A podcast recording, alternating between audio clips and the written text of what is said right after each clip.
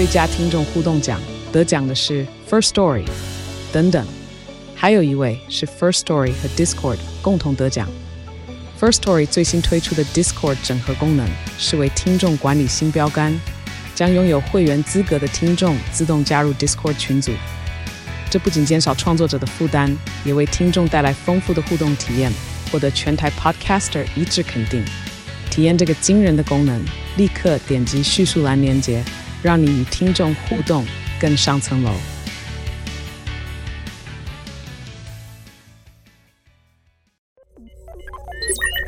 AI 读新闻，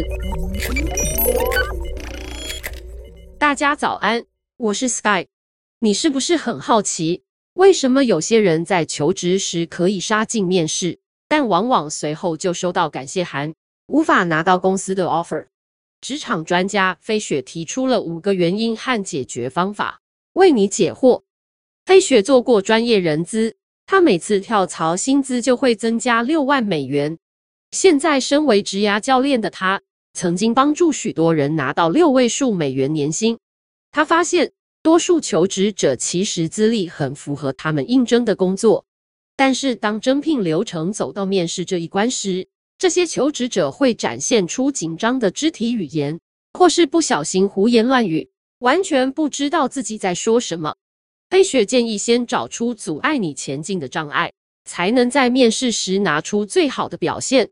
首先，你是否曾在求职面试前，脑子里不断想着“我真的很需要这份工作”，因为你可能不久前才被裁员资遣，很需要钱。其实，面试官可以侦测到你的绝望。面试时，你应该提醒自己，就算没有拿到 offer，也不代表失败。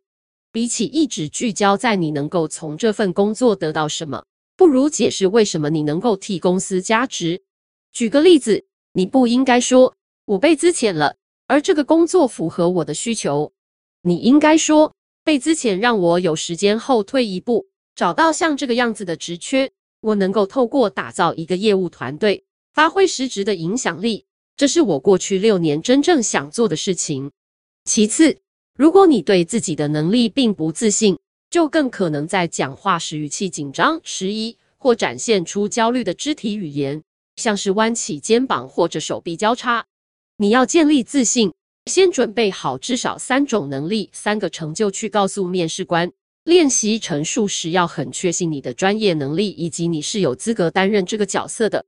举个例子，你不要说“我二零二一年被升到主任，很意外，我真的不敢当”。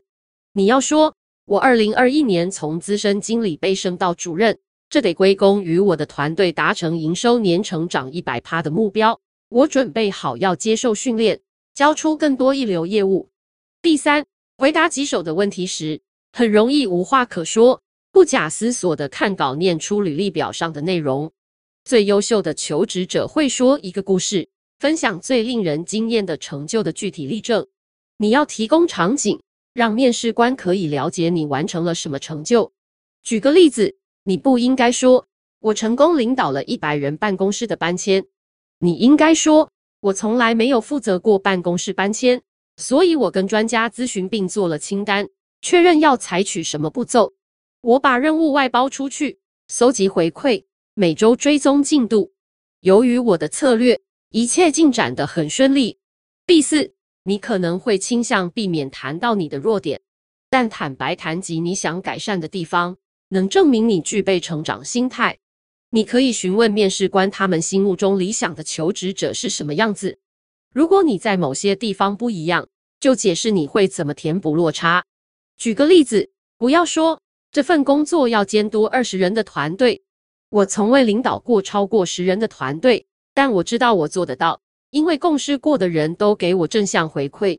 你应该说，过去领导只有十人的团队，曾经让我吃了很多苦。但我一直在磨练我的时间管理能力。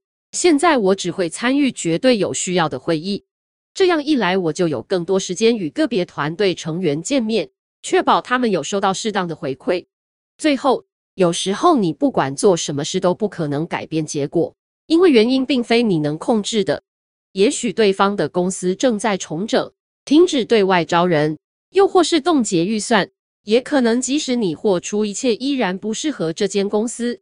不管原因是什么，都不是你的问题，你无法补救，最好把精力用在其他机会上。